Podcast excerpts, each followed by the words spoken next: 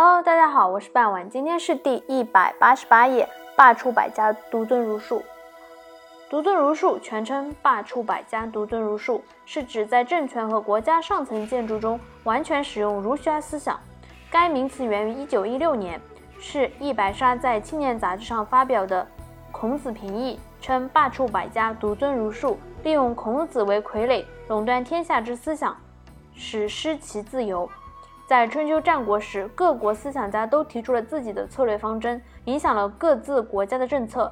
到秦朝时，政府推行法家思想，建立国家基本政策。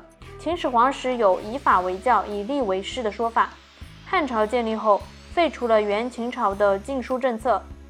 原战国各学派思想逐渐恢复，尤以儒家、道家两派为盛。汉朝初期，各君主主要奉行与民休息。无为而治的道家思想，但七国之乱平定后，汉朝中央政府权威空前强大，为了巩固自己的地位，急需大一统的思想标准。但是随着国家的发展，到汉武帝时，日益需要完整深厚的哲学思想来维护政权的权威。由于当时的学者还是各尊各道，没有统一的思想，汉武帝即位后，权臣魏绾、窦婴等。主张尊崇儒术，贬义法家。同主张道家思想的窦太后展开了政治斗争。建元二年，窦太后一度得胜；建元六年，窦太后去世，支持儒家的官员重新得势。在这种情况下，汉武帝于元光元年，微召天下著名的儒生入长安测问。其中著名儒生董仲舒提出了：“诸不在六艺之科、孔子之术者，皆绝其道，务使并进。”因罢黜百家，表彰六经，得到汉武帝的赞同。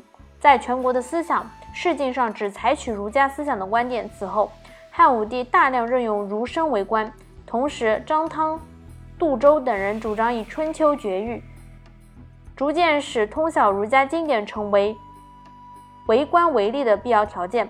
儒家逐渐成为中国社会的统治思想。但是，汉武帝尊崇的儒术同孔子的思想。已经出现了很大的区别。这时的儒术已经成为了以儒家思想为主体，原来的为主体，大量的吸纳了其他诸子百家思想的一种新的思想体系。后来的儒学的史学家称为是独尊儒术。汉后历代一直将儒家思想作为政权的核心思想，统治了中国历史的大多数时间。好了，今天内容就到这里结束了。感谢大家的收听，我们下期再见，拜拜。